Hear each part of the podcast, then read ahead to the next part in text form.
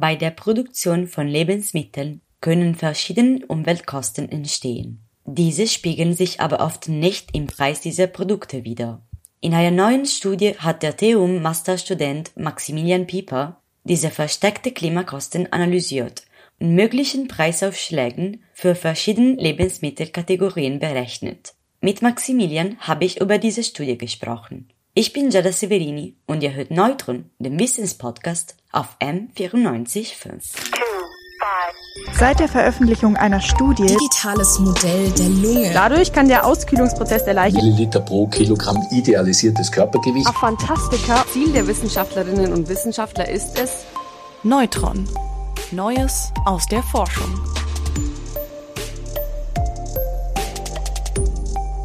Hallo Maximilian, danke, dass du dich die Zeit genommen hast. Also du hast erstmal einen Bachelor in Wirtschaftsingenieurwesen gemacht und jetzt studierst du noch Politics and Technology an der TU München. Diese Studie ist also ganz früh in deiner akademischen Laufbahn rausgekommen und hat tatsächlich auch viel Erfolg gehabt. Also erstmal würde mich interessieren, wie es überhaupt dazu gekommen ist. Ursprünglich hat das Ganze so gestartet, dass ich meine Bachelorarbeit zu dem Thema geschrieben habe, also zu dem Thema Treibhausgase in der Lebensmittelproduktion und die externen Kosten davon. Und ja, daraus hat sich dann ergeben, dass ich dort mit dem mit Tobias Gaukler zusammen und Amelie Michalke, dass ich da zusammen dann weiter zu diesem Thema geforscht habe. Und dann haben wir unsere Forschung verbessert und irgendwann hatten wir ein ganzes Paper zusammen. Und ja, daraus ist dann irgendwann die Studie entstanden. Das war schon interessant, das so zu sehen, wie man sich immer weiter in das Thema reinfuchst und es immer weiter auch verbessert, was man am Anfang für Fehler gemacht hat. Und dieser ganze Einreichungsprozess hat jetzt wirklich geholfen, das auf ein richtig gutes Level zu bringen. Ja, waren auch dann total selber überrascht davon, dass wir dann tatsächlich bei so einem guten Journal angenommen wurden, dass alles so gut geklappt hat. Ja, auf jeden Fall. Also im Titel der Studie wird eine Berechnung der externen Klimakosten für Lebensmittel erwähnt. Also zuerst im Allgemeinen kannst du uns kurz in das Thema einführen und ein bisschen erklären, worum es sich dabei handelt. Wir haben uns die externen Kosten von Treibhausgasen in der Lebensmittelproduktion angeschaut. Also Treibhausgase kennt jeder. Das sind diese Gase, die den Klimawandel verursachen. Und externe Kosten sind jetzt das, was es die Gesellschaft am Ende kostet. Also wenn man zum Beispiel extreme Dürreperioden hat oder Überschwemmungen, diese Schäden auszugleichen, kostet ja alles extrem viel Geld. Und diese Schäden bezahlt dann die Gesellschaft als Ganzes, obwohl diese Schäden eigentlich von Einzelnen verursacht werden, also von einzelnen Produzenten, aber auch die Leute, die den Stickstoffdünger herstellen. Da entstehen zum Beispiel überall Emissionen und diese Unternehmen zahlen nicht dafür, für diese Schäden, die durch die Emissionen anfallen. Da ist es eben möglich, und das haben wir gemacht, das dann auf Lebensmittelebene zu berechnen. Also wenn ich mir jetzt ein Schnitzel im Supermarkt kaufe, wie viel Kosten bürge ich eigentlich anderen auf, bürge ich der Gesellschaft auf, durch diese Klimaeffekte, die in der Produktion entstehen von dem Lebensmittel.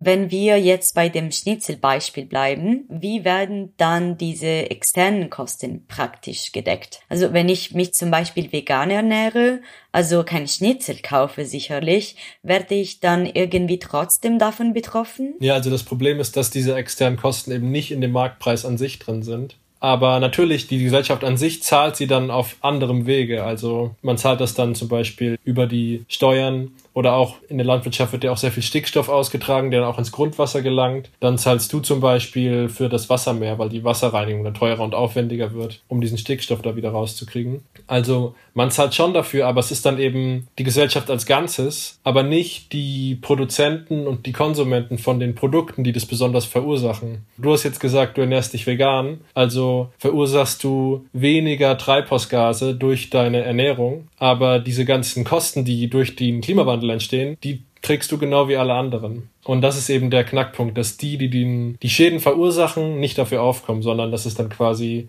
gelevelt wird und jeder zahlt gleich dafür. Okay, also Berechnungen sind sicherlich ein wesentliches Teil der Studie.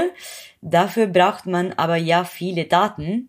Also bevor wir genauer über die Ergebnisse der Studie reden, möchte ich wissen, woher die Daten stammen, die ihr verwendet habt. Also es ist so, dass wir nicht selber Daten erhoben haben. Also was wir gemacht haben, ist, wir haben uns eigentlich schon Daten angeschaut, die schon bestehen und die in, auf neue Weise kombiniert. Weil was Lebensmittelproduktion angeht, da wurde es bisher nie gemacht, dass man sich verschiedene Anbauarten angeschaut hat und gleichzeitig noch verschiedene Lebensmittelkategorien. Und das haben wir jetzt gemacht. Also wir haben sehr viel Daten aus so einer großen öffentlich zugänglichen Datenbank genommen. GEMIS heißt die. Und die gibt aber nur Werte für konventionelle Lebensmittel aus. Und dann haben wir diese Daten nochmal kombiniert mit Daten dazu, wie der Unterschied eigentlich ist zwischen biokonventionell. Und genau, wir haben diese verschiedenen Daten dann zusammengeführt, ja. Ihr habt die Daten nicht selbst gesammelt, aber also ich kann mir schon vorstellen, dass ihr sehr viel Verarbeitungsarbeit leisten musstet um diese Daten dann äh, tatsächlich für eure Forschung verwenden zu können, oder? Also es ist natürlich auf einer sehr hohen Basis vorhanden, diese Daten. Also das sind dann Daten irgendwie zur Rindfleischproduktion oder sagen wir Masthähnchen.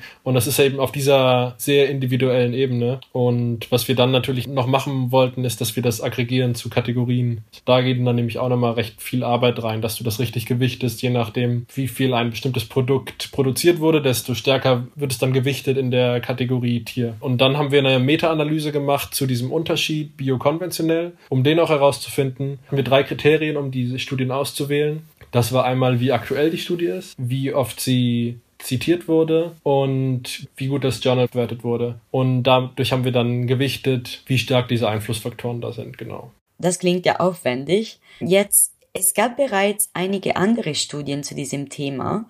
Also was glaubst du macht diese Studie einzigartig? Also genau, das war eben diese gleichzeitige Perspektive auf verschiedene Anbaumethoden, also biokonventionell und dann gleichzeitig noch verschiedene Lebensmittelkategorien. Also diese gleichzeitige Betrachtung, die wird so bisher noch nicht gemacht. Und dann eben auch, dass wir diese Methodik recht verständlich versucht haben zu präsentieren und das runterzubrechen auf recht einfache Berechnungsschritte, so dass es dann auch auf andere Bereiche anwendbar ist und übertragbar ist. Welche sind dann genau die Kategorien und Anbausystemen, auf die ihr euch konzentriert habt? Genau, wir haben zwischen Lebensmittelkategorien unterschieden und die drei großen Kategorien, die wir am Ende präsentieren, ist zum einen pflanzlich basierte Lebensmittel, dann tierisch basierte Lebensmittel und dann noch Milchprodukte. Jetzt wird man vielleicht einwerfen, dass Milch ja auch ein tierisches Produkt ist, aber dadurch, dadurch, dass Milch in so einer großen Quantität produziert wird, aber dafür eine recht niedrige Emissionen hat, hätte das dann die tierische Kategorie arg verzerrt und wäre dann nicht mehr repräsentativ gewesen für Rindfleisch, für Schweinefleisch. Deswegen haben wir die extra genommen. Und wir haben zwischen Bio und konventionell nochmal in jeder Produktkategorie entschieden. Also drei Lebensmittelkategorien, zwei Anbaumethoden, gibt dann im Endeffekt sechs verschiedene Ergebnisse. Für jede Kategorie habt ihr also potenzielle Preise berechnet, die die ganze Klimakosten der verschiedenen Produkte decken würden. Und wie seien dann die Ergebnisse aus? Bei konventionell tierischen Produkten wäre es dann so, dass diese im Schnitt 146 Prozent teurer werden müssten und bei Bioprodukten 71 Prozent teurer. Bei der Milch gibt es Aufschläge bei konventionell von 91 Prozent, bei Bio von 40 Prozent und bei pflanzlichen Produkten wären das 25% Aufschlag für konventionelle Produkte und 6% für Bioprodukte. Okay, also die notwendigen Preiserhöhungen reichen von 6% bis 146%, je nach Kategorie. Also wirklich ein enormer Unterschied. Und wart ihr dann überrascht von diesen Ergebnissen? Ja, also wir waren am Endeffekt schon überrascht. Vor allem, weil sich herausgestellt hat, dass die Lebensmittelkategorien, also tierisch, Milch, pflanzlich, einen viel größeren Effekt auf die Emissionen haben als die Anbaumethode. Also der Unterschied zwischen biokonventionell, der ist zwar bei Milch und pflanzenbasiert schon da, aber wenn man sich das dann vergleicht mit dem Unterschied zwischen den Lebensmittelkategorien, dann ist das recht unbedeutend. Ja, also Tierprodukte würden nämlich den größten Aufschlag brauchen, abgesehen davon, ob diese konventionell oder bio sind. Das heißt also, die verursachen die größten Klimakosten. Bei tierischen Produkten ist es so, dass sowohl konventionell als auch Bioprodukte externe Folgekosten von 2,40 Euro pro Kilogramm Produkt verursachen. Um sich das ins Verhältnis zu stellen, das ist zehnmal mehr als bei Milch und 68,5 mal so viel als bei pflanzlichen Produkten. Also tierische Produkte sind fürs Klima 68,5 mal so schädlich. Und dieses Ausmaß in Kombination mit dem geringen Unterschied zwischen biokonventionell, das hat uns dann doch alle recht überrascht. Ich kann das mir schon vorstellen. Ich fand auch dieser Unterschied recht erstaunlich. Wir bleiben bei diesen Klimakosten, also die Emissionen. Kannst du genauer erklären, wie es dazu kommt? Ja, da ist erstmal wichtig zu wissen, was für Klimagase entstehen denn überhaupt in der Landwirtschaft. Und es ist nicht nur so, dass CO2 produziert wird, was ja ein Treibhausgas ist, sondern auch Methan und Lachgas noch. Und das Besondere an den beiden ist, dass die nochmal viel stärker wirken beide als CO2. Ich hoffe, ich sage jetzt die richtigen Zahlen, aber es ist Methan ist 25 mal so schädlich wie CO2 für den Klimawandel. Lachgas 265 mal so schädlich. Also es sind enorme Unterschiede da. Und warum sind Emissionen dieser Treibhausgasen bei Tierprodukten so hoch? Ja, CO2 entsteht jetzt vor allem, bevor die Produktion eigentlich schon richtig anfängt. Und das ist dann diese berühmte Abholzung des Regenwalds, von der man so oft hört dadurch, dass in den Bäumen dort und im ganzen Ökosystem extrem viel CO2 gespeichert ist, wenn man das dann alles opfert, um da ein Feld für Sojaanbau anzubauen, dann geht im Vorhinein schon extrem viel CO2 verloren. Das ist so eigentlich die größte Quelle dort. Also der Sojaanbau dort wird hauptsächlich gebraucht für die Futterbereitstellung von tierischen Produkten, was ein Grund ist, warum tierische Produkte so hohe Emissionen haben. Dazu kommen dann noch Methanemissionen, die eigentlich fast nur durch tierische Verdauung entstehen. Und der dritte Grund, warum tierische Produkte so hohe Emissionen haben, ist also ganz, ganz logischer Natur eigentlich. Also wenn du pflanzliche Lebensmittel anbaust, dann baust du die an und dann pflückst du sie und dann ist es das Ende von dem Lebenszyklus. Das waren dann die Emissionen für dieses pflanzliche Produkt. Aber bei tierischen Produkten musst du diese pflanzlichen Produkte dann ja nochmal dem Tier füttern und die Verwertung von dem Tier ist dann extrem ineffizient. Also bei Rindfleisch ist es zum Teil so, dass du 42 Kilogramm Futter dem Tier geben musst, damit das Tier ein Kilogramm an Gewicht zulegt. Also du brauchst für ein Kilogramm Rindfleisch 42 Kilogramm Futter. Durch diese Ineffizienz entstehen diese Emissionen auch. Okay, also es kann schon sehr viel hinter einem Schnitzel stecken. Aber ich muss ehrlich sein, als du Sojaanbau genannt hast, dachte ich erstmal an Tofu. Ja, aber das mit dem Sojaanbau ist gut, was du sagst, dass das ja dann oft als Argument kommt, ja, ihr ist dann nur Soja, ihr Veganer. Und da wird ja auch der Regenwald abgeholzt. Was aber vergessen wird, ist, wenn du das jetzt irgendwie für Tofu kaufst, dann kommt das gar nicht aus südamerikanischem Anbau. Aber selbst wenn es daraus käme, wäre es trotzdem nicht so schlimm, wie wenn man Fleisch isst, weil bei einem Kilo Fleisch steckt mehr als ein Kilo Soja drin. Wenn du ein Kilo Tofu isst, dann ist da ein Kilo Soja drin, aber eben nicht mehr. Und bei Fleisch ist es oft doppelt so viel. Okay, aber auch wenn es so ist, obwohl tierische Produkte diese Klimakosten verursachen, die Produzenten, also die Unternehmen, bekommen eigentlich Subventionen, also Geld von der EU, und unter anderem genau um den Preis so niedrig zu halten, äh, wie das jetzt ist. Also Habt ihr vielleicht auch diesen Faktor in der Studie berücksichtigt und ist es deiner Meinung nach das System problematisch? Wir es nicht im Detail kombiniert mit unserer Studie, aber es ist natürlich ein Riesenhebel, weil Landwirte extrem viel Geld von der EU bekommen. Das ist auch per se nicht schlecht, aber das Problem ist, wie dieses Geld zugewiesen wird. Und das geht aktuell auch nach den Reformen immer noch größtenteils über die Fläche. Also umso mehr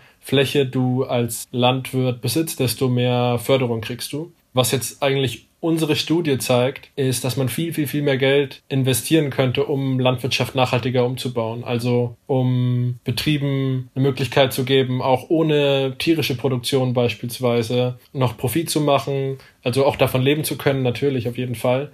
Und ja, wie die das auf pflanzlich umstellen können, auf biologisch umstellen können, da könnte die Politik viel, viel mehr Geld investieren, weil was unsere Zahlen ja jetzt zeigen, und das wird ja im öffentlichen Diskurs immer verdreht, es wird ja immer gesagt, das ist zu teuer, das können wir uns nicht leisten, äh, jetzt die ganze Landwirtschaft da umzukrempeln. Wenn man sich dann mal die externen Kosten anschaut, so wie wir das gemacht haben, zeigt sich eigentlich, dass das Bild komplett umgedreht ist. Also eigentlich ist es so, der Status quo, so wie es jetzt ist, das verursacht extrem viel Kosten. Und wenn wir diese Schadkosten nicht hätten, würde im Prinzip günstiger kommen dann. Aber warum bleibt dieses System dann bis heute unverändert? Also liegt es vielleicht an irgendwelchen Lobbys oder ähm, gibt es andere Faktoren? Das ist ein Aspekt auf jeden Fall, dass natürlich große Lobbyinteressen dahinter stehen und dass da auch extrem viel Geld verdient wird mit tierischer Produktion. Und der Grund, warum so viel Geld damit verdient wird, ist eben, dass die Produzenten nicht für alle externen Kosten aufkommen müssen Wenn die das müssten, dann wäre es deutlich teurer, das Ganze zu produzieren und dann würden es wahrscheinlich auch weniger Leute kaufen. Das ist, glaube ich, der größte Faktor. Aber dann ist natürlich so, dass es dann auch auf individueller Ebene stattfindet. Klar, also hat sich auch jetzt hier so kulturell verankert, dass es normal ist, viel Fleisch zu essen. Ich glaube, über ein Kilo Fleisch die Woche. Also das ist extrem viel. Und ja, da muss es natürlich dann auch zu einem Umdenken führen. Also da hat man einerseits diese strukturelle Ebene, diese Lobby-Einflüsse und dann natürlich die individuelle Ebene, die Verhaltensänderungen die da herbeigeführt werden müssten. Ja, also das Teil der Gesellschaft spielt sicherlich auch eine große Rolle. Aber zurück zu eurer Forschung. Gibt es dann Limitierungen dieser Studie und weitere Aspekte zu dem Thema, die man in der Zukunft vielleicht berücksichtigen könnte? Nee, absolut. Also da gibt es super viele Ansatzpunkte, wie man das Ganze noch erweitern könnte. Im Prinzip die größte Limitierung ist, dass wir uns nur die CO2-Ausstoß anschauen. Und das ist ja nur ein externer Effekt von vielen. Also es gibt dann ja zum Beispiel noch Stickstoffaustrag ins Grundwasser, Pestizide, es gibt ähm, Luftverschmutzung. Und da gibt es extrem viele Bereiche, die man auch noch mit betrachten könnte. Bei vielen ist es nicht unbedingt möglich oder sinnvoll, die dann auch noch in Geldeinheiten umzuwandeln. Zum Beispiel, wenn du jetzt übers Tierwohl sprichst. Denn wenn du dann das Tierwohl mit einem Geldpreis aufwiegst, dann wird es ja quasi legitimiert, ein Tier schlecht zu behandeln, wenn du nur dann den entsprechenden Preisaufschlag draufsetzt. Also nicht überall ist es so einwandfrei möglich, diese externen Schäden auch in Kosten zu übertragen. Aber ja, definitiv könnte man die Studie noch erweitern. Und ja, unser Team arbeitet da auch tatsächlich dran. Noch ganz kurz äh, da du jetzt Tierwohl genannt hast, man könnte sich vielleicht denken, dass dieser Preisaufschlag mit einer besseren Behandlung der Tiere zu tun hat. Aber ist es tatsächlich so? Nee, das ist nicht direkt zum Wohl der Tiere. Da muss man auch aufpassen. Also es ist eine Sache, diese externen Kosten zu berechnen und sich vorzustellen, wie sich der Preis verändern würde, wenn man die aufschlagen würde. Und eventuell würden dann auch weniger Leute Fleisch essen. Aber ja, dass sich die Haltungsbedingungen für die Tiere ändern, wenn es da Politiker wirklich ernst meinen würden damit, dann könnte man auch, dann könnte man einfach direkt bei den Produktionsbedingungen ansetzen und direkt diese Produktionsbedingungen verändern und dann verändert sich der Preis im Endeffekt im Nachhinein. Also das passiert dann automatisch, wenn du die Tiere besser behandeln musst, dann ist das auch ökonomisch aufwendiger und dann schlägt sich das auch im Preis wieder. Abschließend würde ich gerne wissen, ob ihr mit der Veröffentlichung dieser Studie auch irgendwie eine bestimmte Botschaft senden wolltet. Ja, also man muss dann ja aufpassen, dass man noch so seine, seine Neutralität als Wissenschaftler bewahrt, aber im Prinzip, ich denke, das Offensichtliche, was man sagen kann aus unserer Studie, ist eben, dass der Status quo, den wir jetzt haben, extrem teuer ist und dass dieses Argument, man kann politisch nichts machen, weil das alles so viel Geld kosten würde, dass es eben einfach nicht legitim ist und dass man da viel, viel stärker investieren könnte, um die Landwirtschaft nachhaltig umzubauen. Das heißt vor allem eine pflanzliche Landwirtschaft und eine biologische Landwirtschaft herzustellen. Okay, alles klar. Also viel Erfolg mit der zukünftigen Forschung und vielen Dank nochmal, dass du da warst. Ja, vielen Dank ebenso. Neutron. Neues aus der Forschung.